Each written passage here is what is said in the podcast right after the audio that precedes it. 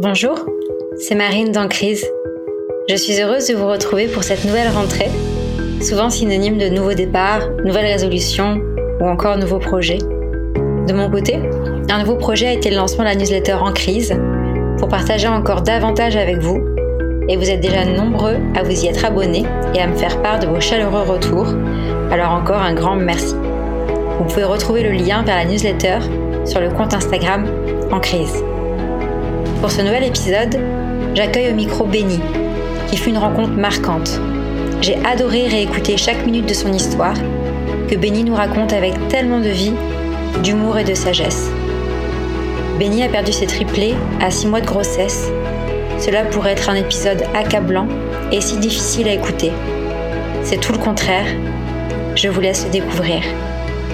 Vous écoutez En crise, le podcast pour aider à remettre du sens quand il n'y en a plus. Bonjour à tous et à toutes. Aujourd'hui, je suis heureuse d'accueillir Béni au micro d'En crise. Bonjour Béni. Bonjour. Béni, pour ceux qui ne te connaissent pas encore, est-ce que tu peux nous dire un peu qui tu es? Alors, euh, je m'appelle Béni. J'ai 30 ans bientôt, donc pas très longtemps. Je suis maman d'une petite fille de 6 ans, 6 ans et demi. Et j'habite à Paris. Enfin, j'habite à Issy-les-Moulineaux. Presque pareil. Presque pareil. C'est une question de trottoir. Hein. Voilà. Pour vite. J'aime bien commencer les histoires par le début. Est-ce que tu peux nous en dire un peu plus sur ton enfance? Alors, euh, oui, je suis l'aînée d'une famille de 4 enfants.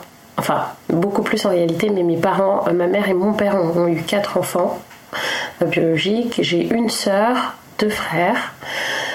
ensuite, mon père avant ma mère a eu trois autres enfants. Et ma mère, après mon père, a eu un petit dernier quand elle avait 51 ans. Waouh et l'anecdote, c'est que. Et l'anecdote, c'est que pour une femme qui n'était pas censée avoir d'enfant dans sa vie, elle en a eu cinq, euh, puisque moi je, m'appelle Béni, mais il y a toute une histoire autour de ce prénom. Ma mère m'a attendue pendant 8 ans et elle avait été déclarée stérile. Donc elle n'était pas censée avoir d'enfant. Je suis arrivée après un long, long, parcours, de façon naturelle en fait, puisque les, les, parcours PMA n'ont jamais fonctionné pour elle, en tout cas. Je suis arrivée, après moi il y a eu ma soeur deux ans après, mes deux autres frères sont arrivés un an. En fait, les trois prochaines, les trois, les trois euh, années suivantes, elle a eu un enfant tous les ans. Et puis, euh, il y a eu une coupure, elle s'est séparée de mon père, enfin, toute une histoire. Et à 51 ans, elle est tombée enceinte de façon naturelle, elle n'attendait pas du tout euh, un enfant avec mon beau-père. Donc j'ai un petit frère qui a 11 ans maintenant. Waouh, j'imagine la surprise quand on voit le test de grossesse positif à 51 ans. C'est très drôle. C'était très très drôle. Ce qui est, d'autant plus drôle, c'est que j'avais ressenti moi quelques jours avant, quelques semaines, je sais pas, j'entendais quelque chose me dire. Euh, enfin, j'avais une intuition qui me disait mais t'imagines si, euh, si maman est enceinte? Je me dis mais non, c'est pas possible, elle peut pas. Et euh, une semaine après, elle m'appelle en me disant voilà, j'ai quelque chose à te dire. Et là, je fais non. Oh elle me dit si. les mots sont même pas sortis. Les mots sont même pas sortis de la bouche parce Télépathie. non. Si, si. Tout le monde avait peur, hein, évidemment, parce qu'à 51 ans, quand même, il y a tous les risques qui vont autour. Et ben en fait, mon petit frère est en pleine forme. Il déborde d'énergie. Il va très bien. Et ils sont heureux. Et papa, à quel âge? Il a 15 ans plus que ma mère. trop mignon. Et il s'appelle comment? Mon petit frère s'appelle Gilbert. Il est le prénom de mon grand-père. Parce qu'il aurait pu s'appeler Benny lui aussi. il n'était pas attendu. Non. Il s'appelle Gilbert. Trop mignon. Gilbert de 11 ans. Gilbert de 11 ans.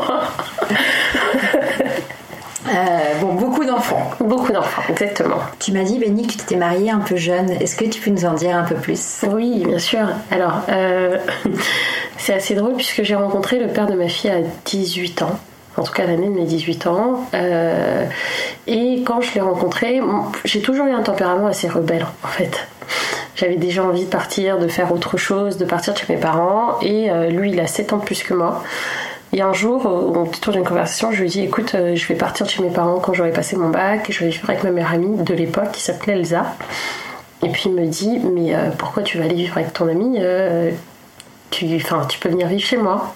Et je lui dis bien sûr que non, je vais pas venir vivre chez toi. Euh, culturellement, chez moi, évidemment qu'on a le droit de vivre tout seul, y a pas de problème. Par contre, je peux pas partir chez mes parents à 18 ans pour aller vivre avec quelqu'un d'autre. Un autre homme, ça ne se fait pas. À condition d'être marié, mais bon, quand même. Il me dit bah si, si, moi je suis sûre, je vais t'épouser, euh, t'es la mère de mes enfants. Je lui dis, mais bien sûr que non. J'ai 18 ans, tu me parles de mariage, c'est pas quelque chose qui m'intéresse. pas du tout. Allô Je lui dis, mais, mais vraiment, j'ai cette réaction-là. Et puis il me dit, mais non, non, je, suis très sérieux. Euh, pour moi, t'es la mère de mes enfants, je vais t'épouser. Il me dit, ok, et comment on fait alors? Qu'est-ce que je fais pour demander ta main à tes parents? Je dis, mais non, c'est pas possible. Et au fil, du temps, en fait, cette idée a un petit peu germé dans ma tête, euh, parce que pour moi, c'était une porte de sortie, très clairement. Et, lui, il, était sûr de lui. Il avait 7 ans de plus que moi, il était plus ou moins déjà assez installé dans sa vie, euh, et, euh, il, était, il sûr, quoi. Donc, j'attends de passer mon bac, j'en parle à mes parents, et là, mes parents me disent non. Ils disent, mais, enfin, pourquoi te marier à 18 ans Ça sert à quoi euh, Aucun intérêt, t'as toute la vie devant toi, pourquoi tu veux faire Et je dis non, non, j'ai envie de faire ça, je veux me marier, je veux partir de la maison, je veux me marier. Ils insistent, franchement, ça dure au moins un an quand même. Hein. Une période de crise, ambiance très compliquée à la maison, euh, c'était très difficile. Et puis finalement, un jour, malheureusement, ils finissent par accepter malgré eux. ils n'ont pas le choix. Je leur laisse pas le choix, j'ai essayé à plusieurs. Et euh, je pars de chez mes parents de confiance officiellement avec nos deux familles. Et je pars de chez mes parents à 19 ans. Donc on habite ensemble. on commence à habiter ensemble. Euh, et on achète un appart, notre premier appart ensemble. Et on prépare notre mariage en même temps. Donc c'était une période assez... Euh, moi j'ai beaucoup de... de comment dirais-je de gratitude pour la relation que j'ai vécue avec le père de ma fille, vraiment, parce que c'est quelqu'un de, très bien et pour le coup, pendant ces années-là, c'est vraiment quelqu'un qui m'a qui m'a vraiment aimé, tu vois. Il était euh, il était si fort de lui dès le départ, finalement, et, euh, il me l'a prouvé. Pour tout, tout, tout, tout, plein de sujets, vraiment, il m'a prouvé qu'il m'aimait. Un homme bien. Un homme bien. Mais à ce moment-là, c'est un homme bien. à ce moment-là, c'est un homme bien. Donc on achète notre appart, on se marie, on fait un, mariage sympa, euh, voilà, on s'installe ensemble et puis on se dit bon bah on, va essayer d'avoir des enfants. On commence un petit peu à, avoir, enfin on commence en tout cas à essayer d'avoir des enfants et ça arrive pas, ça arrive pas tout de suite. 3, 4 mois, 5 mois, 6 mois. Bon, j'étais déjà plus impatiente. En tout cas, je suis toujours impatiente, mais là, je l'étais encore plus. Et je lui dis, écoute, on va aller voir, on va aller voir un médecin, on va voir ce qui se passe. On rencontre un médecin qui nous dit, il n'y a pas de problème, vous êtes très jeune, donc on attendait encore un petit peu et on verra ce que ça. Si au bout d'un an, il ne se passe rien, on verra ce qu'on peut faire. Au bout d'un an, il se passe rien, d'ailleurs. Toujours pas, pas d'enfant. Et moi, je commence à angoisser parce que, au vu de mon histoire, et de, surtout l'histoire de ma mère, je, commence à me poser des questions, me demander si c'est pas quelque chose quand même d'héréditaire. Et euh, c'est là que je découvre que j'ai les ovaires polykystiques. Je savais pas non plus ce que ça voulait dire. Et le médecin me dit bah, vous, vous mettrez certainement plus de temps. Je peux pas vous donner de délai, mais pour l'instant, vous êtes encore très jeune. Euh, j'avais 21 ans, 21, 22 ans. Vous êtes encore très jeune, donc on va attendre de voir si ça vient naturellement ou pas. Et là, il se passe, je crois, 13, 14 mois, quelque chose comme ça. Je trouve ça toujours très long. Non, même au bout d'un an déjà, au bout de 11 mois. C'est énorme, on a essayé. C'est très très long. Au bout d'un 11 mois, je lui dis écoute, on va aller voir un médecin pour de vrai, un autre gynéco, et ce gynéco me met sous clomide. Donc, clomide est un traitement, euh, voilà, pour, euh, pour augmenter un peu plus de chance, en tout cas, d'ovulation. Et on essaye pendant trois mois, ça ne fonctionne pas. Et le médecin me dit je ne peux pas vous donner de traitement au-dessus de trois mois puisque c'est quand même quelque chose de relativement assez fort. On va attendre, on verra. Et puis euh, si ça fonctionne pas, il faudra laisser passer un peu plus de temps et passer après un parcours de PMA. Mm. Moi, je commence à angoisser. Je me dis, c'est pas possible, c'est trop long. Je suis sûre que je suis stérile. c'est pas possible. Parce que lui, il avait pas de problème. On a fait un spermogramme et tout, il n'y avait pas de sujet. Je me dis, ça vient forcément de moi.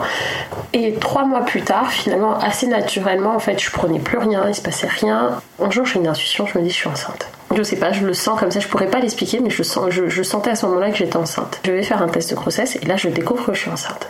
Donc trop contente. Je suis hyper contente. J'annonce à, au père de, de mes enfants qui s'appelle Yann, J'annonce à Yann, Yann est content, on est trop content. Et je me fais tout un film autour de l'annonce auprès de nos familles. Je lui dis alors attends, tes parents, on va faire un dîner tous ensemble. Il a deux sœurs. je vais faire un dîner, euh, je vais faire une petite boîte cadeau pour tes grands-parents, pour tes parents, euh, pour l'invité qui vont être grands-parents, pour les tatas. Enfin, je, me fais tout un film autour de ça. Et on se dit, bon, bah, on va prendre rendez-vous pour notre premier écho. Moi, j'avais prévu d'accoucher. Je précise, j'avais prévu, c'est pas du tout passé comme ça.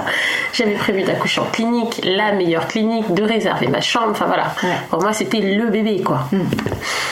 Et puis donc on prend rendez-vous pour cette première échographie. J'oublierai jamais parce que c'était en été, en, mois de juin je crois. J'avais une robe rouge, une belle robe rouge. Et j'étais là, je me caressais le ventre, il n'y avait rien, il n'y avait rien du tout. Mais j'étais tellement loin. Et je dis à Yann, t'imagines, c'est super, on va avoir notre premier bébé, trop contente et tout. On rentre dans la salle de consultation. Et là, le, le médecin m'installe. Et là, il me dit, il, regarde l'écran, il me regarde. Et puis il me dit... Euh, est-ce que dans votre famille vous avez des jumeaux? Je lui dis oui, bah, il y en a plein. Parce qu'en plus, la sœur de Yann est jumelle. Enfin, la, sœur de Yann, en tout cas, est jumelle. Son, son, son jumeau est décédé à la naissance, mais. D'accord quand même. Et moi, de mon côté, il y en a vraiment plein, quoi. Ok. Je lui dis, oui, bien sûr, il y en a plein, mais je fais même pas le lien. J'en suis à 10 milieux d'imaginer ce qu'il va m'annoncer. Et puis, il me dit, est-ce que vous avez des triplés? Je lui dis, des triplés, euh, franchement, non, moi, j'en connais pas. Et puis, des triplés, qui, qui, a des triplés dans sa vie, quoi? Ouais. À part dans les films. À part dans les films. franchement, je, je dis ça. Et là, il nous montre l'écran. Il dit, bah, mais très serein. On dit, bah, parce que là, dans l'écran, il y en a trois. Je dis, quoi? Il dit, oui, oui, il y, a, trois, regardez, il y a trois. Il me dit, en plus, c'est drôle, hein, ils sont vraiment chacun dans leur poche. Je fais quoi? Et là, Yann éclate de rire. Je crois que c'est, nerveux. Il éclate de rire et je le regarde, je lui dis mais tu rigoles, c'est pas drôle. Le médecin me dit mais pourquoi c'est pas drôle? Je lui dis mais monsieur vous vous rendez pas compte, trois enfants, on va faire quoi nous avec trois enfants? Je lui dis, moi, je peux pas avoir trois enfants, monsieur. J'ai deux bras. Je dis, je peux pas avoir trois enfants. J'ai 22 ans. Euh, je peux pas avoir trois enfants. Je lui dis, monsieur, je peux pas avoir trois enfants. J'ai 22 ans. J'ai un travail. En plus, à l'époque, je travaillais à Levallois et j'habitais dans l'Essonne. Je lui dis, je travaille à Levallois. Euh, on vient d'acheter notre appart. Il y a qu'une chambre dans notre appart. pour nous, c'est très bien pour deux, pour trois, mais pas pour cinq. Je lui dis, c'est pas possible. Il me dit, bah, en tout cas, là, on a trois. Je lui dis, ok. Et puis, et puis Yann continue à rigoler, mais il était même plus avec moi, il était euphorique. Et moi, je comprenais pas pourquoi, il m'énervait d'ailleurs. On termine l'écho et là le médecin m'installe, enfin voilà, il, discute, il me dit écoutez, de toute façon, euh, au vu de, de, la, de la rareté de cette grossesse, vous n'avez pas accouché en clinique, ce sera tout de suite en maternité et encore maternité niveau 3. Enfin en hôpital, il, faut une maternité niveau 3, il faut qu'il y ait tous les services. Moi à ce moment-là, je ne sais même pas ce que ça veut dire, puisque ça faisait pas partie de mon équation, tu vois. Donc, euh, je lui dis qu'est-ce que c'est maternité niveau 3 Il me dit bon vous en faites pas, je vous expliquerai, je vais vous faire une lettre, vous allez vous inscrire à l'hôpital et, euh, vous allez expliquer votre cas et ils feront quelque chose pour vous. Je lui dis mais, mais docteur je peux pas avoir trois enfants. Il me dit pourquoi vous pouvez pas avoir trois enfants? Je lui dis mais je peux pas. En fait je, suis restée bloquée. Euh, j'avais cette phrase tu vois en tête qui, qui se répétait en boucle. Je ne peux pas avoir trois enfants, ce n'est pas possible, je peux pas. Il me dit, mais d'autres femmes y sont arrivées avant vous, vous y arriverez Je lui dis, non, en fait, moi, je peux pas. il me dit, bah, parce que sinon, euh, de toute façon, là, euh, dans votre cas, la seule solution possible, c'est une réduction embryonnaire. Et je lui dis, qu'est-ce que c'est une réduction embryonnaire? Et donc, il m'explique, et je lui dis, ouais, bah, c'est bon, ok, on va faire ça. Avec un tel détachement, tu vois, finalement, et là, Yann me regarde assez outré et choqué. Il me dit Mais comment ça, euh, une réduction embryonnaire On va pas faire de réduction embryonnaire? Je dis Si, si, moi je vais pas porter trois enfants dans, dans ma vie, euh, hors de question. On sort de cette salle, Yann est un peu déçu finalement. Le médecin était même assez choqué de ma réaction parce qu'il s'attendait pas à ce que je le dise de façon aussi spontanée. Bah ok, on va faire une réduction embryonnaire sans même savoir ce que c'était finalement parce qu'il n'était pas, il pas rentré dans le détail de, de, cette, euh, de cette opération. On sort, et là, moi, tout à panique. Je, pleure, je m'effondre, je lui dis, mais je peux pas avoir trois enfants, Yann, c'est pas possible, je crois que tu te rends pas compte et tout. Il me dit, mais c'est super, on voulait trois enfants en plus, et là, on a tout en même temps. Euh, euh, pour peu que dans le lot, il y ait les filles et les garçons, c'est top, tu te rends pas le mec qui ne va pas porter trois enfants. Exactement. Et il me dit ça, je lui dis, mais c'est pas super. Ton corps, il va pas changer, quoi. C'est pas super. Bon, Inutile de mentionner que tout mon film autour de l'annonce de la grossesse auprès de nos, familles euh, aux oubliettes, hein, j'ai appelé ma mère tout de suite en sortant de l'hôpital. Je lui ai dit maman je suis enceinte. Elle était hyper contente.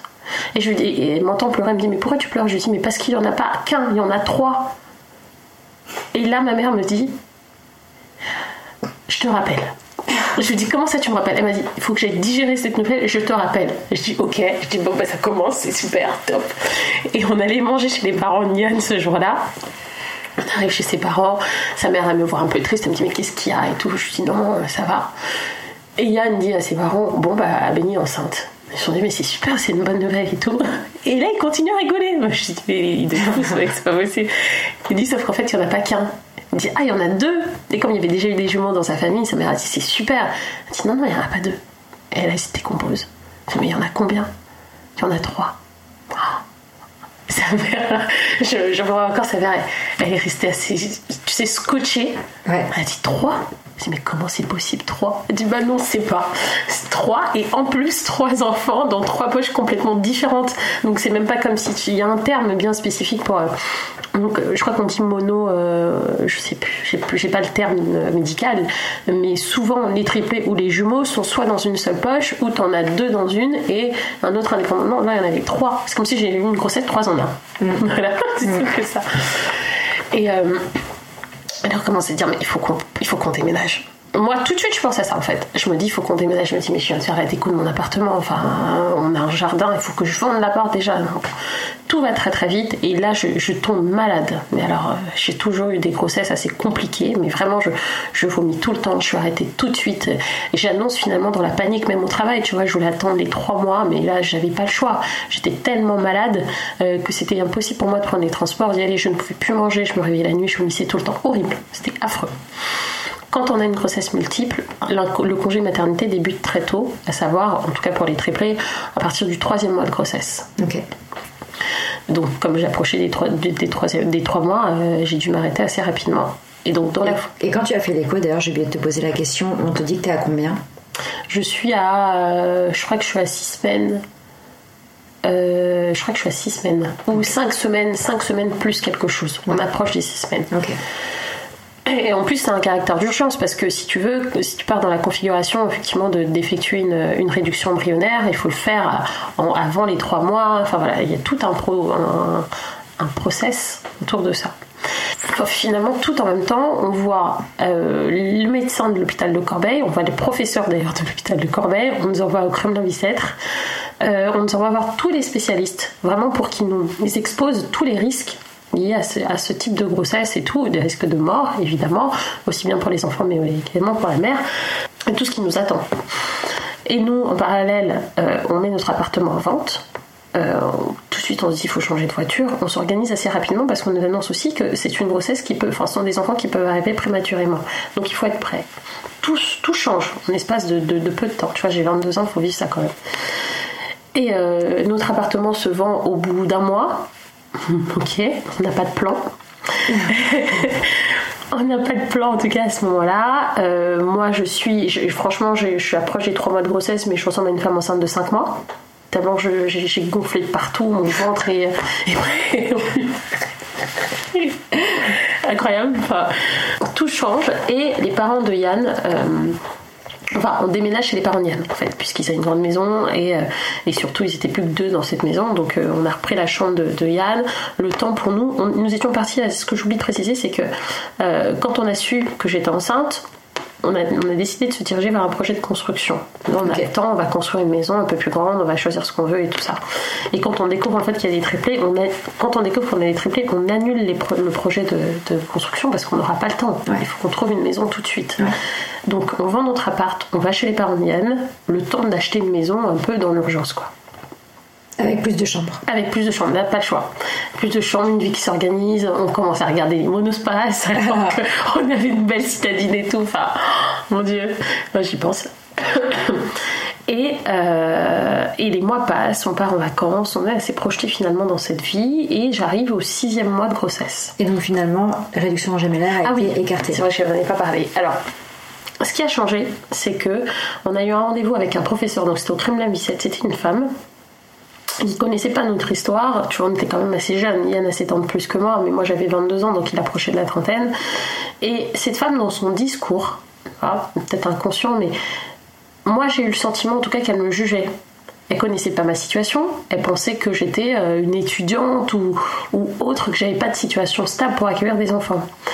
Et euh, j'ai trouvé son discours assez condescendant, tu vois. Elle a eu le sentiment, en tout cas moi j'ai eu le sentiment qu'elle me percevait comme quelqu'un d'irresponsable. En me disant oui mais bon vous avez trois enfants, enfin vous allez avoir trois enfants, faut pas se leurrer, hein, ça va être difficile, euh, vous allez peut-être même pas avoir de quoi les nourrir. euh. Et, quand j'ai entendu cette phrase, j'ai envie de lui dire mais madame, est-ce que vous savez que je travaille? Depuis longtemps, euh, on travaille depuis très longtemps, on, ça vaut pour ce que ça vaut, mais on est propriétaire de notre appartement, on est très autonome, euh, on vient de se marier, enfin on n'est pas, euh, on n'est pas inconscient, on sait quand même ce qu'on fait. Et quand on est sorti de là, j'ai dit tu sais quoi, en fait on oublie, finalement c'est une chance. On a trois enfants, on va aller jusqu'au bout, on va prendre ça comme un cadeau. et on verra bien. Ok. Et on a continué, on s'est dit ok, c'était sûr, tout le monde est au courant, on avait des triplés, on a annoncé à nos potes, mais ils se sont tapés des barres, Bah c'était oui. impressionnant. J'imagine. Tout le monde rigolait. Mm. Disait, mais c'est pas possible, trois, et puis Yann il était tout fier, hein, évidemment. Bah oui. Il disait, euh, trois d'un coup, ouais, bien sûr. Et, euh, et donc on se lance, on continue la vie, voilà, on, visite des maisons, euh, on était même sur le point de commander une voiture. Mon espace, on prépare tout, on Le fameux une- monospace. le fameux monospace, on achète une poussette triple, enfin voilà, on prépare l'arrivée de nos enfants. Et un jour, j'oublierai jamais, c'était un dimanche. Alors, faut savoir que j'étais très suivie pour cette grossesse, beaucoup plus que les autres. Donc, je voyais souvent le médecin à l'hôpital, elle faisait des échos assez, assez régulièrement pour voir si tout le monde évoluait bien, s'il n'y avait pas de problème de, de malformation, tout ça. Et euh, un dimanche, alors j'étais aussi alitée très rapidement parce que j'étais très malade. Un dimanche, on avait une visite de maison dans l'après-midi. Non, ça a commencé un samedi soir. Samedi soir, on se fait un resto avec un couple d'amis. Et euh, je me sens pas très bien, tu vois. Je me sens. euh, je, suis assez fatiguée, j'ai des petits saignements, mais euh, bon, j'apporte pas d'importance finalement à ce signal, puisque je me dis, bon, j'en avais déjà eu en début de grossesse, peut-être que c'est normal et tout. Le samedi soir se passe, on rentre, et dimanche, on avait une visite de maison. Je vois que je saigne abondamment, mais j'ai pas de douleur. Donc ça m'alerte pas plus que ça. Je vais visiter cette maison, et en rentrant, je dis à Yann, écoute, c'est bizarre quand même parce que je saigne, mais euh, j'ai pas mal. Il faudrait peut-être qu'on aille à l'hôpital. On a le réflexe d'appeler le SAMU d'abord. Et je raconte un peu euh, ce qui m'arrive au médecin urgentiste. Et là, le médecin fait Oula. Je dis Ouais, Oula, ça veut dire quoi? Et il me dit Écoutez, euh, au vu euh, de votre état et de votre grossesse, je, vous conseille fortement d'aller à l'hôpital pour vérifier, voir si tout se passe bien. Même si vous n'avez pas mal, il est important de vérifier. En tout cas, de voir ce qui se passe. On arrive aux urgences. Euh, L'infirmière nous accueille. Franchement, je pense que nous étions à 10 000 lieues de- d'imaginer ce qui nous, ce qui nous attendait parce que nous sommes allés à un état vraiment de détente, dans un état de détente. Faut savoir que euh, Yann et moi, on a toujours eu une relation assez amicale, voire infantile. En fait, on s'amusait vraiment beaucoup. Donc, on arrivait en rigolant. euh, il portait mon sac, c'est limite je lui lançais pas quelque chose. Enfin, voilà, on avait vraiment une relation euh, infantile quelque part, tu vois. Et on arrive dans cet état d'esprit-là aux urgences, elle nous installe, on attend un petit peu, je passe en priorité parce que j'ai trois enfants dans le ventre. Et là, le médecin me fait une écho, tu vois, une, écho euh, du ventre, au départ, pas vaginale. Il me fait une écho, il regarde euh, un petit peu, bon, bah, comme ça, tout a l'air d'aller bien, il n'y a pas de problème. Bon, vous avez une petite. Alors, on avait déjà découvert les sexes, donc on savait qu'on attendait deux filles et un garçon. On avait choisi les prénoms et tout. Il me dit, bon, vous avez votre fille, euh, ma fille qui s'appelait Zoé. Il me dit, euh, vous avez votre fille, en tout cas celle qui est en bas, qui bouge pas beaucoup, mais elle doit dormir. Les deux autres, je les vois très vifs, ils ont l'air de jouer. Et puis il me dit, bon, je vais quand même faire une, euh, une échographie vaginale, on va voir ce qui se passe par voie vaginale pour voir si tout va bien au niveau du col. Je repars, il me fait il me fait l'écho, et là, euh, pareil, il change, son visage change. Il me dit Est-ce que vous avez envie d'aller faire pipi? Je lui dis non. Il me dit Allez-y. J'y vais, je reviens. Il recommence. Et puis il me dit Bon, ok, on a un problème, c'est qu'en fait, votre poche, euh, la, la, poche des os, de, de votre enfant, de la première, donc de Zoé, est en train de descendre. Vous avez le col ouvert. Donc on, on doit vous hospitaliser d'urgence et vous devez rester complètement alité en vue effectivement d'un cerclage. Il faut qu'on réalise un cerclage pour éviter que votre fille descende. Un cerclage Un cerclage. En fait, alors, un cerclage, en fait, ça consiste effectivement à resserrer le col quand il est ouvert euh, par une, euh, par un tissage. Tu vois, tu vois, ils recousent. euh. C'est une opération que j'ai même pas eu le temps de faire ça. Donc, en tout cas, j'avais cru comprendre que ça allait se passer comme ça. Ok. Et donc, euh, il me dit voilà, on va faire, on va réaliser un cerclage, mais le cerclage, on peut pas le faire tout de suite parce que voilà, ça engendre plein de choses. Il faut vraiment vous restiez alité. On va vous garder avec nous ce soir. Ok. Je suis, je suis, je suis hospitalisée. Yann rentre finalement tout seul. euh, Mais comme je vais bien, moi je pense en tout cas que je vais bien parce que je souffre pas, j'ai pas mal, tout va bien. Je suis hospitalisée en service de maternité et euh, de gynécologie. Et le lendemain, Yann revient me voir. En fait, il se passe, donc ça, ça arrive un dimanche soir. Et le cerclage était prévu pour le mercredi matin. Donc il se passe deux jours où finalement Yann, donc le lundi et le mardi, Yann vient me voir tous les jours après le travail, tous les matins, tous les jours, tous les soirs. Il vient, il reste avec moi, il m'apporte à manger, on rigole et tout ça. Sauf que le mardi soir, avant de partir, je lui dis écoute, c'est bizarre, je n'ai pas mal, mais j'ai l'impression qu'il y a quelque chose qui descend. Moi, je lui dis j'ai l'impression qu'il y a un truc qui descend, j'arrive pas trop à l'expliquer, mais j'ai une espèce de poids et quelque chose qui descend. Il me dit ok. euh, et, ce soir-là, j'ai très mal au ventre. Il rentre, mais j'ai très très mal au ventre. Vraiment, je, je me sens pas bien, tu vois. J'ai très mal. Et en fait, j'avais des contractions, sauf qu'à l'époque, je savais pas ce que ça voulait dire. J'appelle l'infirmière. L'infirmière me donne un calmant. Je ne saurais pas te dire ce que c'est en réalité. Je sais juste que ça me soulage. Et je m'endors. Et le lendemain matin, je me réveille avec cette réflexion en me disant Tiens, ça m'a vachement fait du bien parce que j'ai pas mal, je me sens vraiment bien, je suis sereine. Quoi.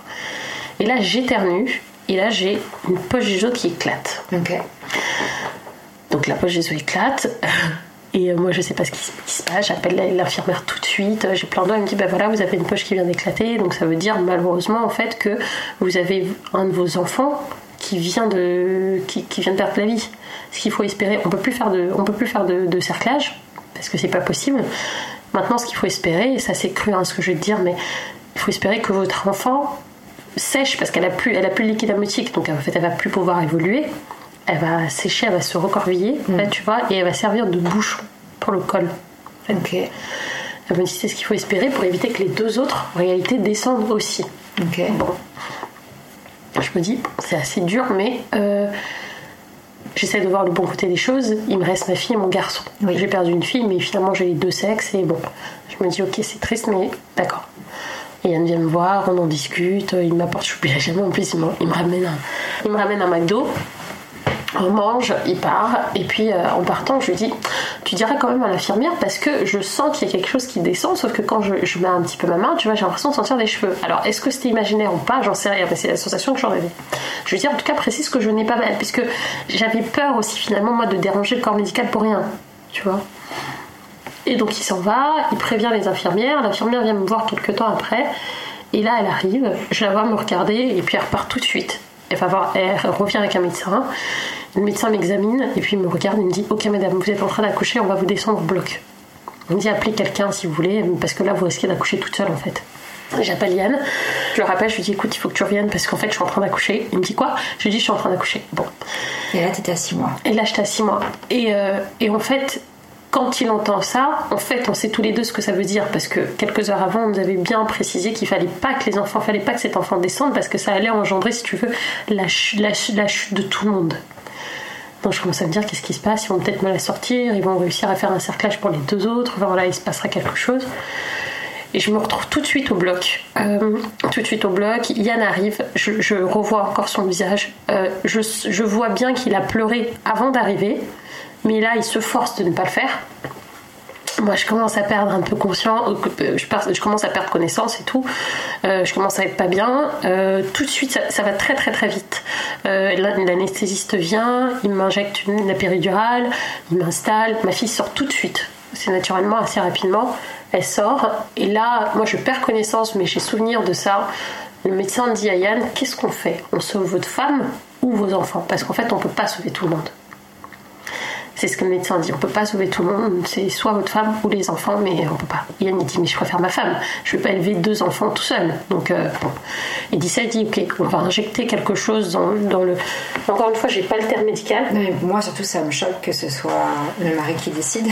En fait, avec le recul, aujourd'hui, je suis choquée parce que j'avais pas conscience. Moi, quand je te parle de ça, j'étais vraiment dans les vapeurs. Vraiment, je, je, me rappelle, j'étais en train de vomir au bloc. Je vomissais, euh, euh, j'étais pas bien. Il me parlait, j'étais là, il y a quelqu'un qui me tapait un petit peu pour me ramener. Je perdais connaissance. Quelqu'un qui essayait de me réveiller et tout en disant on va perdre quelqu'un. C'est soit vos enfants, enfin, on va perdre les enfants et la mère ou les deux, mais qu'est-ce qu'on fait quoi? Je dis non, non, il n'y a, a même pas de débat. C'est ma femme. J'ai le souvenir de ça. Et euh, à ce moment-là, il m'injecte quelque chose pour me calmer. Euh, je commence à revenir à moi. En fait, il nous explique que malheureusement notre fille est partie et en fait ils peuvent pas me ramener à la maison. Ils peuvent pas me renvoyer chez moi dans cet état puisque le risque que l'on prend, c'est qu'effectivement j'ai un accouchement euh, naturel à la maison. Les enfants vont descendre. La seule option qu'ils ont là aujourd'hui, c'est de déclencher l'accouchement des deux autres. En fait, de perdre tout le monde. Puisque moi, après, il y a des risques de. Je sais pas le terme, tu sais, il y a une maladie de il voilà, voilà, il y a des risques de septicémie et, euh, et il faut qu'on sauve quelqu'un, quoi. Il faut qu'on fasse quelque chose. Donc là, on prend la décision. Alors moi, je la prends encore une fois, je, continue, je précise, je la prends de façon inconsciente puisque je n'ai pas conscience de ce qui se passe. J'entends, j'ai des souvenirs qui me reviennent, mais avec le recul, je pense que peut-être que j'aurais pu faire différemment finalement. ils nous disent voilà, on va devoir arrêter la grossesse, on va injecter, euh, euh, on, va devoir stopper l'activité cardiaque des enfants et déclencher l'accouchement. Et ils n'étaient pas viables Non, il manquait 3, euh, semaines, ou 3 ou 15 jours, quelque chose comme ça, pour, pour, pour, la, la, maturation des poumons. Parce qu'effectivement, on peut euh, s'ils sont viables, injecter les produits, les mettre sous couveuse et maturer un peu plus des poumons. Mais là, c'était beaucoup trop risqué parce qu'on prenait le risque après derrière d'avoir des enfants avec des handicaps vraiment très lourds. Et Yann dit bon bah écoutez ok on, va faire ça et on n'a pas le choix de toute façon de ce qu'on comprend on n'a pas le choix. Je précise que c'est arrivé euh, ma fille donc Zoé est sortie le 8 septembre à 22h51 et euh, il y a un temps, donc il y, a un espace entre les, le prochain accouchement, puisqu'ils m'ont injecté quelque chose pour stopper l'activité cardiaque des enfants, pour éviter effectivement que nous soyons aussi choqués d'entendre des cris, parce qu'ils étaient quand même susceptibles de, de, crier à la naissance, enfin de pleurer à la naissance, et de s'arrêter tout de suite, puisque les, poumons n'étaient pas assez, pas assez euh, formés. Donc ils injectent quelque chose, là il se passe deux heures d'attente, voilà. Et euh, vers minuit, j'ai à nouveau des contractions ça commence à venir, tu as toute l'équipe médicale en fait qui se reste autour de toi, c'est assez impressionnant parce que j'avais pas imaginé ça comme ça, tu as peut-être 6-7 personnes en fait, euh, tout, corps, euh, tout corps confondu, euh, tout le monde se prépare. Et là, on me demande de pousser, mais je sais même pas ce que ça veut dire pousser, puisque j'ai même pas eu le temps de faire des, cours d'accouchement. J'ai rien fait, quoi. Je dis, je sais pas, je pousse, je fais quoi? Donc, il y a une femme qui me pousse, tu vois, qui appuie sur mon ventre pour que les enfants descendent. On me demande de pousser, mais je pousse, je sais même pas ce que je fais, en fait. Et euh, ma fille naît euh, le 9 septembre à minuit 2 et son frère naît le 9 septembre à minuit 4. Pourquoi je retiens les dates Elles sont importantes pour moi, en tout cas celle du 9. Parce que ma mère est née le 9 septembre. Donc c'est quelque chose qui, tu vois, qui me marquera toujours de toute façon. D'une manière ou d'une autre, ça m'aurait marqué, ça c'est sûr, mais, mais cette date-là, vraiment, je ne pourrai jamais l'oublier. Donc le, le, 8 et le 9 septembre, je deviens mère pour la première fois. Et donc les enfants sortent et, euh, et on a la sage-femme qui revient nous voir en nous demandant si on veut voir les enfants. Moi je refuse catégoriquement, je lui dis non, j'ai pas envie de les voir. Tu sais, j'ai c'est comme une espèce de passage, je pense que je suis tellement traumatisée et que mon, corps, mon, cerveau en fait, tu vois, pour me protéger, a des réactions euh, primaires. Je mm. dis non, je vais pas les voir. Et Yann dit si, si, moi j'ai besoin de voir mes enfants parce que toi t'as vécu avec eux pendant six mois dans ton ventre, mais moi je les ai jamais vus finalement. Et lui va voir ses enfants euh, alors, il les habille, hein, enfin, il les habille par un petit bonnet, euh, euh, un t-shirt, une espèce de couche. Enfin, voilà, ils sont alignés là tous les trois. Je dirais comment, pourquoi j'ai cette image, parce que je, suis allée les voir deux ans après, en fait. ils prennent les enfants en photo. En fait, ils sont translucides. Ils sont pas la couleur de peau encore qui, est formée. D'autant qu'il faut savoir que nos enfants étaient métis, puisque bon, moi je, moi je suis noire, mais leur père est blanc, et donc ils n'avaient pas encore la coloration de la peau on voit tout à travers, t'as les, les veines et tout, enfin c'est drôle, mais au niveau du visage, il y a une forte ressemblance avec nous. En fait, on voit qu'ils nous ressemblent. Donc Yann va voir ses enfants, moi je sors de là, on remonte au bloc, et l'infirmière me précise, ou la sage-femme me précise, elle me dit écoutez, je sais que c'est difficile, euh, aujourd'hui vous n'avez pas envie de les voir, mais sachez que nous on garde les photos de façon illimitée à l'hôpital. Quand vous vous sentirez prête, même si c'est dans deux ans, même si c'est dans 15 ans, ce sera toujours disponible et vous pourrez toujours les voir. On se dit ok je remonte dans la chambre. Et ce qui est assez drôle, c'est que. Enfin, drôle, c'est pas drôle, hein. c'est pas drôle du tout, mais au même moment, il y a une naissance. Et là, j'entends le les cris d'un nouveau-né. On se regarde, Yann et moi, bon, on, se dit rien, mais on remonte, on alerte nos familles, tout le monde est au courant. Premier jour, je reste trois jours à l'hôpital, ils voulaient bien s'assurer que, que, voilà, que j'allais bien, que j'étais en état de sortir je sors de l'hôpital, je repars à la maison, on habitait chez les parents de encore. Euh, et, ce qui est assez traumatisant, c'est que tu rentres à la maison sans enfant, alors que toute la rue, tout le monde est, au courant en fait que, tu es enceinte de triplé, ils savent aussi que tu les as perdus mais ne peuvent pas venir te le dire parce qu'en fait ils savent pas comment aborder la chose. Et je me rappelle avoir croisé deux trois voisines qui m'ont dit bonjour, tu vois, avec un regard rempli de compassion, mais qui peuvent pas me poser la question de te dire comment tu vas? On peut pas, et elles peuvent pas dire ça. Et nous on rentre dans la maison, on ferme les volets. Et ses parents n'étaient pas là, c'était en long voyage pendant 2-3 mois. Euh, et, euh, on ferme les volets, et en fait on, rentre dans une espèce de période sombre. on vit ensemble tous les deux, mais en fait on ne se parle même pas. J'ai une sage-femme qui vient me voir quand même à la maison pour assurer le suivi, tout ça, mais on, sort pas, euh, on mange à peine d'ailleurs, en fait. ça me fait très drôle parce que j'ai tous les signes finalement d'une femme qui vient d'accoucher, c'est-à-dire que j'ai la montée de lait, j'ai du lait, euh, j'ai du lait maternel, j'ai personne pour, pour, le boire. Et, euh, et là, on a des réactions complètement différentes. C'est-à-dire que Yann s'éteint complètement, il évite de pleurer devant moi parce qu'il estime que s'il pleure devant moi, c'est un signe de faiblesse. Et en fait, il vit sa douleur un peu tout seul dans son coin. Et moi, j'ai besoin de lui pour vivre cette douleur. Parce que je me dis, la seule personne capable de comprendre réellement, c'est lui. C'est suffisamment traumatisant. En fait, il était quand même là et tout. Mais, lui, comment dirais-je, il ne m'offre pas cet espace. Avec le recul, j'ai compris qu'il n'était pas en capacité, en fait, de me l'offrir.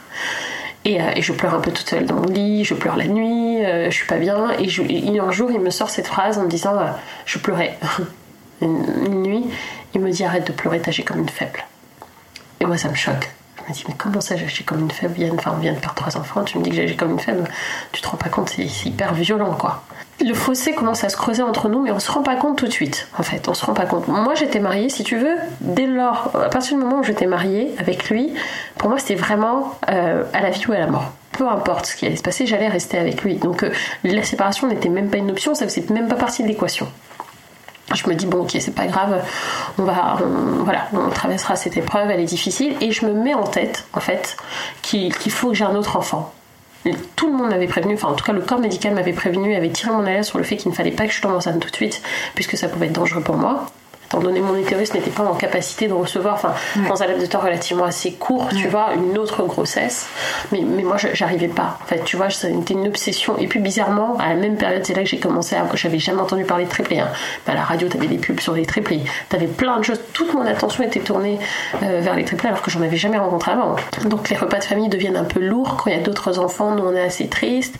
Euh, il y a cette phrase aussi qui me remonte venant du père de, de, de, donc de Yann, euh, qui n'était pas malveillante, pas du tout, mais nous qui nous a touchés, tu vois, et qui dit à sa petite fille, parce que sa sœur avait, des, enfin ses deux sœurs ont des enfants, il dit à sa petite fille, viens là ma chérie, t'es ma seule petite fille. Et Yann et moi, on se regarde, tu vois, on était l'un à l'autre bout euh, de la table, on se regarde. franchement, il l'a pas fait exprès, tu vois. Il l'a pas fait exprès, mais nous, ça nous a fait mal parce que bah, nous, on vient de perdre deux filles, quoi. Mm. Donc, comment ça, c'est la seule petite? Mm ça, nous a mis, ça nous avait vraiment mis mal à l'aise euh, et, on commençait vraiment à être pas bien. Tu vois, il y avait plein de petites choses comme ça où les autres ne faisaient pas attention. Une fois, il y a une femme qui m'a dit ouais bon tu sais, t'as eu une fausse couche, c'est pas grave. Hein. Les premiers mois de grossesse, on perd les enfants quoi.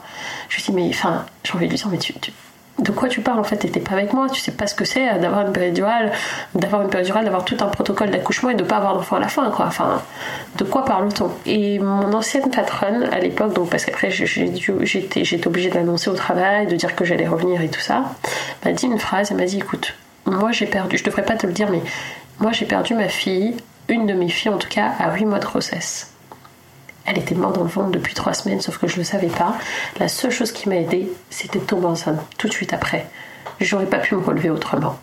Et cette phrase a déclenché effectivement ma volonté de tomber enceinte assez rapidement. Elle n'était pas pour, mais moi c'était obsessionnel. Je pouvais pas. J'étais dans un tel niveau de souffrance, en fait, de toute façon que si j'avais pas eu, si j'avais pas pu tomber enceinte, je pense que je serais pas la femme que je suis en face de, enfin, t'aurais pas la, la personne que tu es en face de toi aujourd'hui. C'était pas possible. Donc je m'obstine, ça se passe en septembre. Octobre, tout de suite après, je réessaye, ça marche pas. Novembre, je réessaye, ça marche pas. Moi, je suis très croyante, je crois vraiment qu'il y a quelque chose qui, est au-dessus de nous.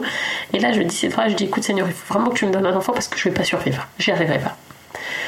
Et je tombe enceinte de ma fille euh, en, décembre en décembre 2015. Donc combien de temps après? Trois mois après. Et là, bizarrement, je sais aussi que je suis enceinte, je sais pas, voilà, une intuition. Je vais faire un test effectivement, je suis enceinte.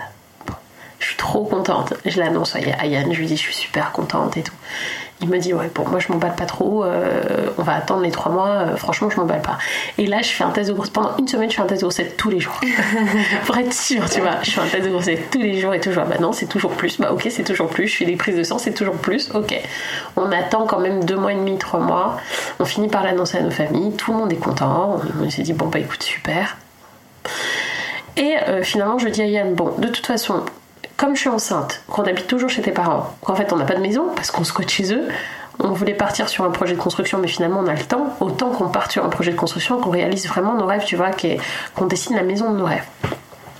Il me dit ok. Tu vas comprendre pourquoi je précise ça parce que c'est un basculement assez important. Et c'est à ce moment-là, je pense que l'écart s'est vraiment très très très très bien creusé entre nous. Moi j'étais enceinte, on attendait notre enfant, nous étions très contents. On a lancé ce projet de construction qui était à mon initiative. Donc en fait, j'étais occupée entre la recherche foncière, la recherche de constructeurs, les plans et tout. Et euh, j'ai tout dessiné. Euh, enfin, on a fait tout ensemble, mais j'ai fait construire une maison de 4 chambres, 3 salles de bain. Je suis passionnée de cuisine. J'ai fait une cuisine de 30 mètres carrés avec un niveau sortant de 3 mètres. Donc j'avais vraiment autre chose à faire. Et lui, il avait commencé une autre formation professionnelle et euh, il avait une autre formation professionnelle en plus de son travail. Donc en fait, nous étions occupés. Sauf que c'était juste un masque. C'était vraiment très clairement un masque. Donc ma fille, donc, pour qui je suis tombée enceinte euh, en 2015, était prévue pour septembre 2016. J'imagine que tu avais dû avoir le stress jusqu'à l'écho de savoir combien il y en avait. Oui, j'avais le stress. Je me disais, mais là, si on a encore plusieurs, euh, enfin, je comprendrais pas. Et de l'autre côté, j'allais me dire, bon, bah, ce serait super, c'est-à-dire que c'est un, un, signe en disant que de toute façon, je suis destinée à avoir plusieurs enfants. Bon, il n'y en avait qu'une, il n'y en avait qu'un, alléluia. Mais ce qui me stressait, ce qui me stressait plus, c'est que ma fille était prévue pour septembre 2016. Moi, ça me ramenait tout de suite à ce que j'avais vécu en septembre 2015. Elle était prévue en réalité pour le 10 septembre 2016. Je me suis dit, c'est pas possible. Si elle est le 9 ou le 8, enfin, c'est pas possible, c'est trop là, c'est trop. La grossesse s'est très bien passée de ma fille. Bon, au début, toujours malade jusqu'au sixième mois de grossesse, mais elle grandissait assez bien, je faisais attention. J'étais encore plus suivie que pour les triplés, par le même hôpital, par le même médecin, parce qu'elle connaissait mon histoire. Elle était pas très contente quand je suis enceinte, surtout. Mais, euh, mais en tout cas, elle a très très bien fait son travail et notre fille est arrivée en pleine forme. Et elle a même eu une semaine de retard. Alléluia, en tout cas, moi j'étais contente. Elle est arrivée le 17 septembre 2016. Elle arrive le 17 septembre 2016, on a la livraison de notre maison, tout va bien, en tout cas je pense que tout va bien. Moi je reprends des études à ce moment-là pour passer une licence dans la finance et je me lance à mon compte une première fois. En fait, j'enchaîne un petit peu, si tu veux, tout en même temps. J'avais pas la connaissance que j'ai aujourd'hui, sauf qu'en fait, j'ai compris avec le temps que c'était un masque parce que ça m'évitait d'aller euh, d'aller euh, penser à ce qui, de penser à ce qui s'était passé et surtout à, traiter mon problème en réalité et à me soigner, à prendre du temps pour moi. Mm. Je suis allée trop vite. Donc, on arrive dans cette maison je fête la. Donc, on, on, on, emménage en juin 2016. Donc, euh, on emménage en juin 2016. Non, 2017, pardon, excuse-moi. On emménage en juin 2017. En septembre 2017, on fête les un an de notre fille. On invite nos familles et tout ça. Moi, je sais pas, je commence à voir qu'il est quand même bizarre. Tu vois, il est pas comme d'habitude. Je le trouve un peu distant. Euh. Bon, je me dis, je sais pas, ça va peut-être passer. Alors, je reviens sur quelque chose que j'ai pas dit. Je suis désolée, ça me revient maintenant quand on a perdu les triplés, moi je voulais impérativement, je, voulais impérativement qu'on marque le coup pour ne pas les oublier. Parce que c'est pas. Ils avaient déjà des prénoms, on avait déjà tout acheté, et c'était important pour moi que ces enfants soient reconnus. Et on avait la possibilité de le faire, puisque ces enfants sont arrivés à 6 mois. Donc, euh, j'ai demandé à Yann de le faire, de m'accompagner en tout cas pour le faire, et Yann m'a dit non. Il m'a dit Moi, je ne t'accompagnerai pas à reconnaître les enfants à la mairie ça m'a choqué. Je me suis dit, mais je comprends pas, qu'est-ce qui se passe? Parce que, en fait, à chaque fois que je lui demandais quelque chose en rapport avec les enfants, il voulait pas le faire. J'avais pas d'explication, c'était juste non. Voilà. Sa mère m'a accompagnée, et sa mère m'a accompagnée, et je pense que pour elle aussi, ça lui fait revivre d'autres traumatismes, puisqu'elle a perdu euh, un de ses enfants, donc à la naissance avec. Euh, sa sœur était jumelle, donc elle a un frère qui est décédé à la naissance. Elle m'a accompagnée et nos enfants sont reconnus dans notre livret de famille. En fait, on a quatre enfants. En réalité, trois non vivants, mais euh, voilà, on en a quand même quatre. Ça, j'avais oublié de le dire tout à l'heure. Et là, donc en septembre 2017, je lui dis Écoute, Yann, je sais pas, moi je te trouve un peu bizarre quand même, non? Tu vois pas T'as pas l'impression qu'il y a quelque chose euh, d'étrange entre nous? Il me dit Bah si, justement. Je lui dis Qu'est-ce qu'il y a? Il me dit Bah en fait, je suis pas heureux. Je suis pas heureux dans cette vie. Ça me plaît pas moi je veux divorcer. Mais comme ça, du jour au lendemain. Donc là, on est en septembre 2017. En septembre 2017, donc. Ta fille a un an. Ma fille a un an, mais jour pour jour, hein, ça s'est passé une semaine après. Il me dit ça, je lui dis, mais ça va pourquoi? Enfin, à quel moment? Enfin, pourquoi? Je comprends pas. Là, tu me dis que tu veux divorcer, tu me dis que tu veux vivre seule. Ça fait, ça faisait déjà euh, 9, 9 ans, je pense, qu'on est ensemble. Euh, enfin, de quoi tu me parles? C'est pas possible. En fait, Yann, on va pas divorcer. C'est pas possible. Je lui dis non. Moi, le divorce ne faisait pas partie de mon équation. Euh, quand on s'est marié, je t'ai dit que de toute façon, je ne divorçais pas. Et si je me mariais avec toi, c'était pour aller jusqu'au bout. Il fallait que tu en sois conscient. Enfin, en tout cas, j'avais cru comprendre que tu en étais conscient. Donc, il est hors de question. Il me dit non, non, moi, je suis pas heureux. De toute façon, j'ai besoin de réfléchir. Faut que j'aille chez ma soeur. Je vais réfléchir. Alors, moi, ma belle famille, en tout cas, j'en étais très très proche. C'est des, gens que j'aime beaucoup, très clairement. C'est des gens euh, super, tous super. Et j'étais très proche de l'une de mes belles sœurs, plus proche que l'autre en tout cas. Et donc, il va chez elle, chez Solène. Et, euh, Solène m'appelle en plus tous les soirs, tu sais. C'est son frère, mais en même temps, elle est proche de moi, donc elle essaie de comprendre un petit peu ce qui se passe des deux côtés. Et euh, elle me dit Je comprends pas, mon frère, il me dit qu'il est pas heureux, mais je, je sais pas trop ce qui se passe. Je lui dis à Yann Écoute, je pense que on va aller voir un psy. Je veux qu'on aille voir un psy, je veux qu'on fasse une thérapie. Il y a peut-être un problème, c'est peut-être lié au triplé. Il faut que tu me compres, il faut que tu m'expliques. Tu n'es pas heureux, d'accord, mais comment ça tu n'es pas heureux? Il accepte on va voir, euh, on va voir euh, donc une psychologue et là on pose les mots, voilà. Et cette femme me dit, mais en fait, madame, ce qui est en train de se passer, c'est que vous n'avez pas digéré le deuil de vos enfants. Vous n'avez pas fait le deuil de vos enfants. Il faut savoir qu'un parcours de deuil peut prendre entre 1 à 4 ans en fonction de la personne. On n'oublie pas comme ça du jour au lendemain. Et ce que votre conjoint est en train de vous dire, et parce que Yann avait sorti cette phrase chez la psy, il avait dit, moi quand je vois Benny, elle me rappelle trop mes enfants. Et en fait, je peux pas. Et surtout, je porte la culpabilité de me dire que quand elle avait et quand elle voulait faire la, réduction embryonnaire, j'avais quand même dit non. Et peut-être que si j'avais accepté, on n'en serait pas là. Et moi, je le découvre, tu vois, en consultation. Je lui dis, mais pourquoi tu me l'as pas dit? Pourquoi tu me le dis pas? Parce que je savais pas comment te le dire. Et puis, de toute façon, tu deviens invivable. J'avais pas remarqué que j'avais développé des tocs euh, de maniaquerie quand même assez élevés. C'est-à-dire que vraiment, euh, on vivait dans un environnement vraiment immaculé. Je ne supportais même pas la moindre trace de poussière. Je faisais le ménage, vraiment, hein, à 5 h du matin à midi et tous les soirs. Je, vivais dans un appartement témoin, dans une maison témoin.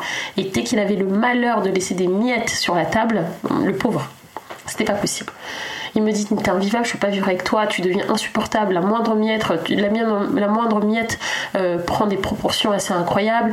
Euh, je peux pas en fait. Et de toute façon, quand je te regarde, moi, tu me fais trop penser à mes enfants, je peux pas, c'est pas possible, je n'arrive pas. Je me dis, ok, bon, toi tu prends ça quand même en pleine, en pleine tête, c'est quand même assez violent. Et euh, on décide, enfin, moi je décide volontairement de repartir à l'hôpital pour voir mes enfants en fait, parce qu'en même temps je les avais jamais vus. J'y vais toute seule. Je vais toute seule, ils me reçoivent dans un environnement assez bienveillant. Il y avait une infirmière dédiée, elle m'a posé des questions avant de me montrer le dossier médical des enfants, avant de me montrer des photos. Elle m'a accompagnée parce que j'y suis allée seule. Elle m'a dit, mais souvent les gens viennent accompagner. Je dis, ouais, mais là, bon, j'avais personne et je découvre le visage de mes enfants pour la première fois et je suis choquée de voir qu'il ressemble à ma fille. Je me dis c'est incroyable, il ressemble à Maëlia et je pleure, je pleure, je pleure, je pleure, je pleure et je repars avec le dossier. Donc en fil de dossier, ils me disent de toute façon c'est pour vous, euh, voilà, on, on, garde jusqu'à ce que vous le réclamiez, mais là c'est le cas donc euh, on vous le remet. Et là, il se passe tellement de choses. Je me retrouve dans cette maison, dans cette boîte finalement que j'ai lancée. En fait, je suis absolument pas productive parce que je n'arrive pas à travailler avec un bébé et avec un homme qui vient de te dire écoute, de toute façon, je suis pas heureux, qui part. Sauf que moi, j'avais démissionné de mon ancien job avec son accord, hein, puisque nous étions mariés, donc euh, voilà. Il m'avait dit T'en fais pas, y a pas de problème, lance-toi, moi je peux tout assumer le temps d'eux, que tu rentres des revenus. Un mois après, je me retrouve toute seule avec mon enfant dans cette maison toute neuve où on a fait toute la déco qui est extraordinaire. Tout le monde est assez impressionné par la déco, par tout ça, sauf qu'en fait, il n'y a plus rien quoi. Je me dis, ok, qu'est-ce que je fais? Et là, je me dis, il faut que je me ressaisisse, il faut que je me batte pour mon mariage. Tu vois, je me dis, il faut que je me batte pour mon mariage, il faut que j'essaie de comprendre, voir ce qui, comment on peut faire pour arranger les choses.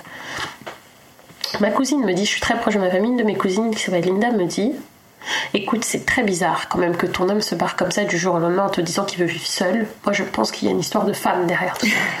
Ça, c'est encore une autre crise. Hein. Mais je pense que ça, c'est une autre crise en fait, en réalité. Ça, c'est encore une autre crise parce qu'il y a un gros chemin. Donc, euh, soit. Euh, bon, j'essaie d'être synthétique sur cette partie parce que ça, c'est encore une autre crise. Je dis non, mais connaissant Yann, pas du tout. Ça, n'importe quoi. Euh, c'est pas possible. Il y en avait une autre? Et Donc là, vous voyez pas, mais Benny a hoché de la tête. oui, oui, oui. Et là, je dis, elle me dit, ouais, je suis même sûre que cette femme, elle doit être à son travail. Je dis, mais n'importe quoi. Franchement, je connais toutes les femmes autour de lui. Moi, je suis pas quelqu'un, en couple, tu vois, j'accorde ma conscience assez facilement parce que je pars du principe qu'on est tous adultes. Je suis absolument pas jalouse. Donc, moi, Yann, il sortait autant qu'il voulait, il faisait ce qu'il voulait. Et moi, pareil, j'avais une confiance aveugle. Et c'est quelque chose que j'ai gardé d'ailleurs. Hein. Je pars du principe que chacun est responsable de ses faits et gestes. Je suis pas sa mère, je suis pas la police, il fait ce qu'il veut. Je lui dis non, je pense pas. Bon. Elle a même une puce à l'oreille, tu vois. Je commence à regarder chez nous, euh, je regarde les factures de téléphone. Il faut savoir que nous, on avait compte commun, tout en commun, parce qu'on se faisait confiance. Moi, je, suis partie chez mes parents pour vivre avec lui, donc en fait, je suis rentrée en communauté tout de suite. Je regarde les comptes, je vois qu'il n'y a rien de bizarre, tu vois. Je me dis, bon, je pense pas qu'il y ait une femme, mais bon. Et là, j'ai l'intuition de me dire, tiens, je vais allumer le PC de la maison, parce que souvent, quand son téléphone sonne, c'est une, une notification de Messenger, de Facebook. J'allume le PC, connexion automatique, évidemment. Je regarde, je vais dans les, dans les conversations, je vois le nom d'une femme qui s'appelle Gwenaëlle. Je dis c'est qui Gwenaëlle? Parce que je connais toutes les femmes, mais ce prénom je connais pas. Mon Dieu, J'aurais jamais dû ouvrir cette conversation. Et là, je me vois en train d'hurler, tu sais, je rentre dans un.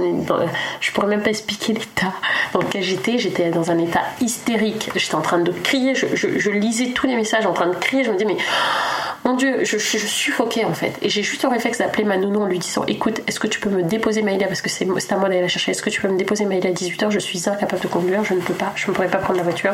Est-ce que tu peux m'aider? Elle me dit Qu'est-ce qui se passe? Je dis Je peux pas t'expliquer, mais s'il te plaît. Ok. Et là, je me, je me surprends à lire tous les messages. Je découvre ça en octobre, tu vois, en octobre 2017. Et je me surprends à lire tous les messages depuis le début, donc qui ont commencé en août, en fait. D'août. De la même année De la même année, août 2017. Donc un mois avant qu'on fête l'anniversaire de notre fille, finalement, avec moi, je découvre que, que je, réalise qu'il est un peu étrange. Je lis toutes les conversations, il y a des choses que j'aurais jamais dû lire. Vraiment. Je lis tout, et je, je, suis incapable de m'arrêter. Je relis tout, tout. Je me dis, mais mon Dieu, c'est pas possible. Quelle histoire. Et là, je l'appelle. Parce qu'il était déjà parti de la maison, il habitait chez sa sœur. Il était parti réfléchir. Oui, bien sûr. Il est parti réfléchir, bien sûr. Je l'appelle, je lui dis, euh, Yann, c'est qui Gwenaël Silence. Et là, il retourne la situation. Oui, euh, tu fuis dans mes affaires. Je dis, pardon, je fuis dans tes affaires. C'est qui Gwenaël je lui dis écoute, tu vas rentrer à la maison, on va discuter. Il me dit non, il est hors de question, je viendrai pas aujourd'hui. Enfin bref, il part en plus dans, un délire et tout. Il va me retourner le cerveau en fait, c'est moi qui suis folle. Hmm. Et je me pose la question quand même de me dire, je me pose la question, je me dis mais peut-être que je suis folle, j'aurais pas dû regarder et tout, j'aurais pas dû le faire. Bon, il vient pas le jour même, il vient le lendemain. Entre-temps, une nuit se passe, moi je réfléchis, je me dis est-ce que j'ai réellement envie de perdre ma famille, mon foyer, pour une histoire finalement qui est potentiellement peut-être sans lendemain, tu vois? Je pensais que c'était une histoire sans lendemain en fait. Je me dis s'il s'excuse et qu'il me dit qu'il va revenir, je vais accepter. Je reviens le lendemain en me disant écoute je suis désolée j'ai rencontré cette femme au travail. Et puis euh, c'était ma, mon petit rayon de soleil euh, tu vois ma soupape parce qu'avec elle euh, en fait il n'y a rien. Tout est légenté tout est beau. Et quand je rentre à la maison je repense à notre histoire. Et c'était beaucoup trop lourd pour moi. Il me dit je suis désolée est-ce que je peux revenir à la maison? Bah, j'accepte, je dis oui, mais comme ça, de, de, but en blanc, je dis oui, bien sûr, tu reviens vivre à la maison, il n'y a pas de problème, on oublie. Je dis on oublie, il se passe 15 jours tu vois. Et ma belle-sœur me dit, donc Solène, sa sœur, elle me dit, et moi j'agis bizarrement parce qu'en fait, je suis à son service, tu sais, je suis, euh, j'ai même de la compassion pour lui, tu vois. Il pleure, il est triste, il est en train de vivre une, une, séparation, et moi je me dis, le pauvre. Et je fais tout pour lui. Je suis au petit soin, tu vois. Ma belle-sœur me dit, mais c'est pas normal, tu devrais pas agir comme ça. Je comprends même pas que ce soit inversé. Hmm. C'est toi qui agis comme si euh, tu l'avais trompé ou quoi que ce soit, ça n'a pas de sens, quoi. Ça, ça dure 15 jours. Un jour, il va au travail, toujours intuition. Je me dis, aujourd'hui, il va se passer quelque chose, c'est pas possible. Il m'envoie pas de message dans la journée alors qu'on s'écrit assez quotidiennement, enfin tout le temps. Il m'écrit pas, j'ai pas de nouvelles. Une heure après, enfin une heure après l'heure à laquelle il était censé rentrer, j'envoie un message à sa soeur, je lui dis est-ce que tu as vu Yann aujourd'hui? Elle me dit oui oui je l'ai vu, il est chez nos parents, je pense qu'il va pas tarder, ils sont dans la cuisine, je sais pas trop de quoi il parle mais il va pas tarder à revenir. Yann revient à la maison et là il me fait asseoir, il me dit écoute, faut que je te dise quelque chose, je suis vraiment désolée. En fait, je vais pas y arriver. Euh, moi, j'ai vraiment envie de divorcer. Il faut que je vive cette histoire d'amour avec cette femme. Et euh, de toute façon, je sais que tu comprendras. Et cette phrase, elle m'a fait péter un plomb. Parce que, euh, comme tout le monde sait autour de moi que je suis quelqu'un de compréhensive, de compréhensive, que je, je, peux tout entendre finalement, tu vois, et que j'ai la réputation d'être gentil, cette phrase de dire je sais que tu comprendras, pour moi, ça voulait dire et qu'il avait en plus vu avec ses parents parce qu'apparemment son père et sa mère avaient dit bon nous ça nous choque on trouve ça très grave mais connaissant Béni on sait qu'elle comprendra. Je me suis dit mais ça va pas ou quoi mm. et là je vrille je passe complètement dans un autre, une autre catégorie tu vois mais moi je me reconnais pas. Quand il me dit ça je lui dis mais tu te prends pour qui? Tu te prends pour qui? Tu te rends compte? Notre fille dormait à l'étage, il monte pour prendre quelques affaires, et moi je frise complètement, je prends toutes ses affaires, je les jette à la fenêtre. Je me reconnais pas, et je lui mets même une claque, tu vois. Et, au moment où je, pose ce geste, alors que je l'avais jamais touché, même lui, tu vois, il est un peu surpris, il me dit Mais qu'est-ce que tu fais? Je lui dis Je sais pas ce que je fais, je sais pas ce que je fais, mais tu te rends compte comment tu es en train de me détruire? Tu, Yann, tu te rends compte Et cette soirée-là, elle était vraiment catastrophique. Ma fille hurlait, elle était toute seule dans sa chambre et j'étais en train de jeter toutes ses affaires. Il a pris ses affaires, il est parti chez ses parents. Enfin, bref, une histoire euh, compliquée. Le lendemain, je me réveille en me disant Bon, euh, en fait, là, vraiment, j'ai tout perdu. Mais je sais pas, obstinée que je suis, je me dis De toute façon, je sais qu'il va revenir. Et, moi, je me dis, je suis folle de croire ça, c'est pas possible. Je me dis, je sais qu'il va revenir, je sens qu'il va revenir, et je vais tout faire pour recoller les morceaux de mon mariage, en fait, parce qu'il est hors de question que je laisse tomber. Je rentre dans un autre mood, tu vois. Je, je, je suis, on est en février 2018 je rentre dans un autre mood, euh, je, prie beaucoup et je me connecte en fait finalement à, une part de moi que je connaissais pas qui est très très très spirituelle. À ce moment-là, j'ai une manifestation assez étrange dans la maison. J'entends des voix, euh, je vois des ombres, il y a des choses qui me, qui me viennent et en fait qui se réalisent quelques heures après. Je me rappelle avoir réservé des vacances pour mai 2018 euh, en me disant j'irai en, en vacances avec Yann à cette période, je paye mes vacances quand même, tu vois. Ma cousine me dit mais t'es complètement folle, qui fait ça quoi? Alors que lui dans le feu en février est en train de me dire je vais divorcer, je vais prendre un avocat, on va tout nous mettre enclenché, il n'enclenche rien. Moi je continue à y croire. Je te passe les détails de la manipulation psychologique. Il emmène ma fille vivre chez cette femme. Il me fait croire qu'elle est chez ma belle-mère. Alors moi, j'ai toute confiance en ma belle-mère. J'ai vécu chez elle et je la connais, donc je me pose pas de questions. En fait, je découvre que non, il habite avec elle là-bas euh, les week-ends parce qu'au départ, il la prenait que les week-ends, tu vois. Il habite avec elle là-bas. Euh, enfin, des, histoires, mais vraiment, ça c'est, j'étalerai un autre jour si en tout cas on, en parle, mais quelque chose de très traumatisant. Moi, je reste obstinée à cette idée. Et finalement, en tu vois, de façon assez inopinée comme ça, au moment où je commence un petit peu à être en bout de course en me disant je lâche à faire, hein, tant pis, euh, c'est pas grave, il reviendra pas, euh, c'est terminé. Un jour de Pâques, il m'envoie un message, je devais venir me déposer ma fille, il m'envoie un message, il me dit faut que je te parle. Je dis ouais, ok. Il revient, il me dit écoute, je suis désolée, vraiment, je suis vraiment désolée. Euh, je pense que j'ai fait une bêtise, vous êtes ma famille, je peux pas vous laisser tomber. En plus, on est mariés. Il n'avait rien commencé de toute façon en démarche. On est mariés, je vais revenir à la maison si tu es d'accord. Euh, je reviens à la maison, on oublie tout, on recommence tout. Mais moi, j'attendais ça depuis tellement longtemps hmm. que je dis oui, bien sûr, pas de problème, j'accepte, évidemment. Il accepte, il revient, euh, donc il revient en avril 2018 et en fait ça tient jusqu'en juillet 2018 à peu près. Entre temps, je commençais déjà à avoir des signes, tu vois, en me disant c'est pas possible, ça va pas le faire. Mais ce qui a été assez déclencheur pour moi, c'est qu'une nuit j'ai fait un rêve assez étrange. J'ai rêvé donc que j'étais dans une voiture avec Yann. Yann était dans, nous étions dans un parc, il m'emmène dans un parc et il me dit voilà tu vois dans ce parc, je lui demande pourquoi il m'emmène moi, il me dit bah tu vois c'est dans ce parc que je venais courir avec Gwenaël. Et je lui dis mais pourquoi tu m'emmènes là? Il me dit parce qu'elle me manque. Je me réveille en me disant, ouais, bon, ils vont repartir ensemble dans pas très longtemps. Et deux jours après, tu vois, nous étions en été, donc en juillet, il faisait 40 euh, degrés dehors. Il rentre d'une balade, je retourne ses baskets, je vois de la boue. Je lui dis, mais comment ça, comment ça se fait que tu de la boue sur tes chaussures alors qu'il fait 40 degrés dehors et que tout est sec? Il me dit, je suis allée me balader dans un parc et j'ai dû marcher sur euh, mmh. un marécage ou quelque chose hmm. comme ça. Et là, je lui dis, tu te balades tout seul dans un parc, toi? Et il me dit, ouais, j'avais besoin de réfléchir. Et là, je me dis, ok, donc moi je rêve d'un parc avec lui, il me ramène avec la bouffe. Enfin, c'est pas possible, c'est terminé. Entre temps, j'ai une copine qui, déjà depuis une semaine, n'arrêtait pas de m'appeler. Salut Benny, comment ça va? Tous les jours, elle me demandait si j'allais bien. C'était pas dans ses habitudes. Hmm. Je me dis, c'est bizarre, pourquoi elle me demande euh, Non, je me disais, c'est plutôt bienveillant, elle essaie de savoir si tout se passe bien. Non, elle avait un message à m'apporter, j'avais pas compris. Et je, je, l'appelle, donc cette amie Stéphanie, je lui dis, Stéphanie, je crois qu'Yann me trompe avec Oner. Elle me dit, bon, justement. Je dis, comment ça, justement? Nous étions une bande de potes, nous étions une grande bande, et un de nos copains n'avait pas vécu cette crise avec nous, puisqu'il était en voyage à l'étranger, en Chine. À son retour de Chine, en fait, il aurait croisé Yann par hasard à une brocante. Yann ne l'avait pas vu, à une brocante main dans la main avec une grande blonde. Enfin, moi, je suis euh, petite, enfin, mais 70, mais je suis noire, donc on voit très vite la différence. Surtout que j'étais sa femme, donc tout le monde savait, en fait, nous étions mariés. Et il dit à Stéphanie, c'est bizarre, j'ai vu Yann avec une autre femme, une blonde, grande, main dans la main, ils avaient l'air amoureux. Enfin, qu'est-ce qui se passe, quoi? Elle, qui est au courant de toute l'histoire, a très vite compris, en fait, qu'il était reparti avec elle. Et donc elle m'appelle pour me dire ça. Enfin, moi je l'appelle pour lui raconter ce que j'ai vu, ce que je ressens. Et, et du coup elle me confirme et je dis ok c'est bon. Là par contre, terminé, on arrête Je dis écoute, on arrête, euh, je vais arrêter cette histoire parce qu'en fait, je perds mon énergie, je suis en train de mourir, j'ai eu 24 ans ou 25 ans, c'est pas possible, j'ai pas signé pour ça, en fait, on va arrêter. Et euh, comme avec Yann, on a toujours eu un côté assez enfantin tous les deux, enfantin, enfantin tous les deux.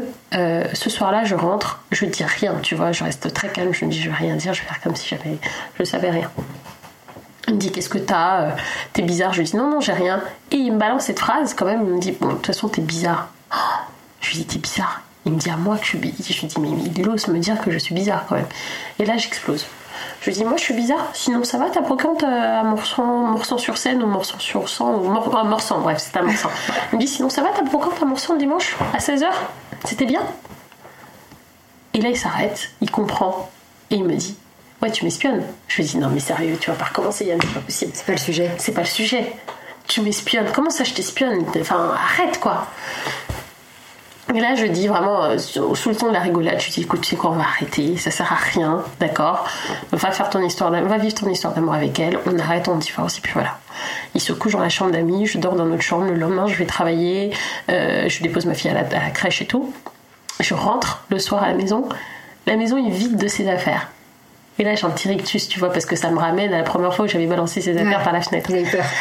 c'est ça, exactement. Je la fais, je lui dis, bah, qu'est-ce que t'as fait? Et tu sais, j'appelle en rigolant, tu vois, je dis, mais qu'est-ce que t'as fait?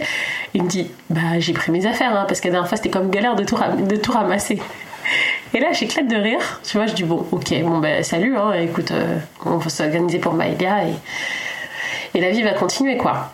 Il va vivre chez ses parents ou chez Gwenelle, j'en sais rien, en tout cas, il était parti. Moi, je prends un petit peu mon courage à deux mains, euh, je rentre dans un autre process. Donc, je prends une avocate, je fais estimer la maison, je décide de la vendre parce que je m'étais posé la question finalement de la racheter, mais je me sentais trop loin de ma famille, trop loin de tout. Euh, donc, on rentre dans ce, dans ce process de séparation, la maison est vendue, je déménage en centre-ville à Fontainebleau, j'accepte la garde alternée parce que j'avais pour idée de partir, de repartir vivre à Paris avec ma fille, puisqu'on habitait dans, en Seine-et-Marne, pour, pour vivre plus proche de ma famille. Mais je me rappelle toujours de cette image où Yann en fait était assis sur les marches de l'escalier, il m'a regardé il avait les yeux embués, il m'a dit écoute s'il te plaît, tu peux tout me prendre, je sais que j'ai fait quelque chose de mal, mais pitié, me retire pas la garde de ma fille. Et moi je me sentais pas, au vu de ce qu'on avait vécu, parce que j'allais faire la part des choses, de lui retirer ce qu'il avait de plus, en fait, euh, de plus important sur Terre, qui j'étais pour empêcher un parent, qui je suis d'ailleurs pour empêcher un parent de vivre avec son enfant, tu vois. Je me suis quelque part un peu sacrifiée à vivre dans un endroit qui me plaisait pas tant que ça. Alors attention, hein, il y a plus malheureux que Fontainebleau quand même, parce que c'est une chouette ville, et, euh, et c'est un passage très important important et, très beau de ma vie, tu vois, dans cette ville j'ai accepté de rester là-bas. Euh, après, j'étais agent immobilier. L'agence était à côté de la maison. Euh, tout était très bien. J'avais trouvé un, bon rythme parce qu'en fait, je travaillais du mardi au samedi et du dimanche au lundi, j'allais chez ma soeur qui habite près du 13e. Donc, j'avais ma vie parisienne, je voyais mes amis, tout ça. j'ai tenu comme ça pendant 4 ans. Et on a officiellement divorcé qu'en 2021. Euh, Quand même, pour te dire comment la procédure a relativement été assez longue. En gros résumé, voilà ce que j'ai vécu. Mais pourquoi j'ai eu envie de faire ce podcast et surtout sur le deuil périnatal, c'est que depuis très longtemps, je me sens appelée effectivement pour parler de mon histoire, mais surtout euh, pour, pour reconforter ou pour, apporter un petit peu d'espoir à, des, couples ou à des parents tout simplement qui vivraient cette expérience, qui est très très très douloureuse finalement, mais quand on pioche assez, quand on regarde euh, de plus près, euh, les crises pour moi en tout cas sont vraiment des moments assez charnières de notre vie qui peuvent mettre en exergue des choses beaucoup plus jolies, beaucoup plus belles, tu vois, et des évolutions assez incroyables au fait de notre, de notre vie. Moi j'aurais pas vécu ça je serais pas la femme que je suis aujourd'hui, je serais pas la femme indépendante que je suis aujourd'hui, et ça m'aurait pas poussé dans mes retranchements en fait, tu vois. Parce qu'à chaque fois j'ai su rebondir, finalement j'ai rebondi avec des choses toujours totalement positives et je me suis pas laissée euh, euh, embarquer par euh, la peine, la souffrance, parce que quand tu vis ce genre d'épreuve, aux yeux de tous, en réalité, mm. tu es légitime pour être dans une forme de souffrance permanente tout le monde peut te plaindre. Et il y a de quoi d'ailleurs, en fait. Il y a de quoi. Mais ça peut pas, pour moi, on vit. En tout cas, c'est ma vision des choses. Hein. Je veux pas, c'est pas universel, mais ma vision des choses est la suivante c'est que quand tu vis une crise assez importante dans ta vie, en frottant un petit peu, elle a pour vocation, en fait, d'amener. Son impact est beaucoup plus fort, surtout pour les autres, tu vois. moi j'ai vécu cette épreuve difficile, certes j'ai perdu trois enfants, mais à côté de ça j'ai une fille extraordinaire aujourd'hui. Et j'ai vécu certes ce deuil, mais dans mes objectifs de vie, j'ai pour vocation d'aider. J'ai pas envie de monter un orphelinat, c'est pas mon appel, mais je sens que je dois aider, en tout cas, une institution ou quelque chose en lien avec les enfants. L'impact sera beaucoup plus grand. Ça m'a poussé en fait dans le monde de l'entrepreneuriat d'une certaine manière. Et aujourd'hui, ça me pousse à me, à, me, réaliser autrement pour aller nourrir ce type de mission. Et je sais que c'est difficile de, de dire ça à quelqu'un qui est en train de vivre cette épreuve qui est très difficile. Mais dans chaque épreuve, il y a une forme de beauté, tu vois, aussi difficile soit-elle. T'as des gens qui ont perdu tous les membres, tu vois, après un accident de voiture, qui ont perdu tous les membres, qui sont devenus paraplégiques, mais aujourd'hui, ils sont capables de faire, ils ont des exploits euh, encore plus importants que des personnes qu'on pourrait juger euh, aptes. Ça vaut pour ce que ça vaut, mais vraiment, euh, je pense qu'il faut avoir beaucoup de gratitude pour toutes les épreuves difficiles que l'on vit, vraiment aussi difficiles soient-elles, parce qu'elles ont une leçon, elles ont quelque chose à nous apporter, et souvent, ça, porte, c'est un point de bascule en fait vers quelque chose de beaucoup plus fort, qui te forge, qui a un impact beaucoup plus grand pour toi et pour les autres. Voilà vraiment le message que je voulais apporter aujourd'hui à travers ce témoignage. Merci Béni. Merci d'avoir écouté cet épisode de En crise, le podcast pour aider à remettre du sens quand il n'y en a plus. Vous pouvez retrouver les épisodes sur toutes les plateformes de podcast et si ce témoignage vous a plu, vous pouvez laisser 5 étoiles, cela aide beaucoup. Vous pouvez aussi vous abonner pour être prévenu lorsqu'un nouvel épisode sort. Et surtout, n'hésitez pas à m'écrire si vous souhaitez témoigner et partager une crise que vous avez traversée et à parler de ce podcast autour de vous. À bientôt!